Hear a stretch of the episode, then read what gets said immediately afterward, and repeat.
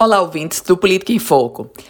A semana começa ainda em clima de expectativa sobre qual vai ser o desfecho da reforma da Previdência. Proposta de emenda à Constituição da Previdência Estadual do Rio Grande do Norte, proposta apresentada pela governadora Fátima Bezerra. De pronto, nós já temos alguma certeza do ponto de vista político a base frágil da governadora Fátima Bezerra na Assembleia Legislativa do Rio Grande do Norte. Uma base tão frágil que não lhe permite aprovar uma simples proposta de emenda à Constituição. No caso, estamos falando da PEC da reforma da Previdência.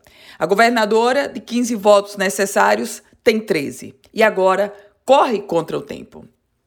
31 de julho 31 de julho é a data limite para aprovação da reforma da Previdência.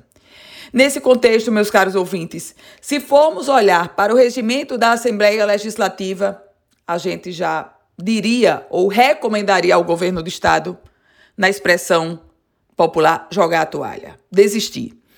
Porque, pelo regimento, uma proposta de emenda à Constituição precisa ter um interstício de cinco dias, ou seja, um intervalo de cinco dias de uma, da votação da primeira para a segunda. Claro que esse prazo ele pode ser superado com um acordo de líderes.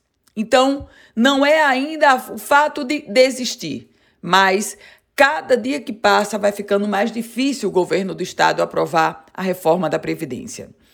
Nos bastidores de Brasília, há uma expectativa de que o presidente Jair Bolsonaro possa aprovar uma medida, assinar uma medida provisória, adiando o prazo para o final de dezembro, o prazo limite de aprovação da reforma da Previdência de todos os estados e municípios para o final de dezembro. Mas isso ainda não está confirmado. O concreto mesmo é o prazo de 31 de julho, com o governo do estado Potiguar enfrentando muitas dificuldades para aprovar a PEC da Previdência e a semana começando como um grande embate no estilo checkmate. Eu volto com outras informações aqui no Política em Foco com Ana Ruth Dantas.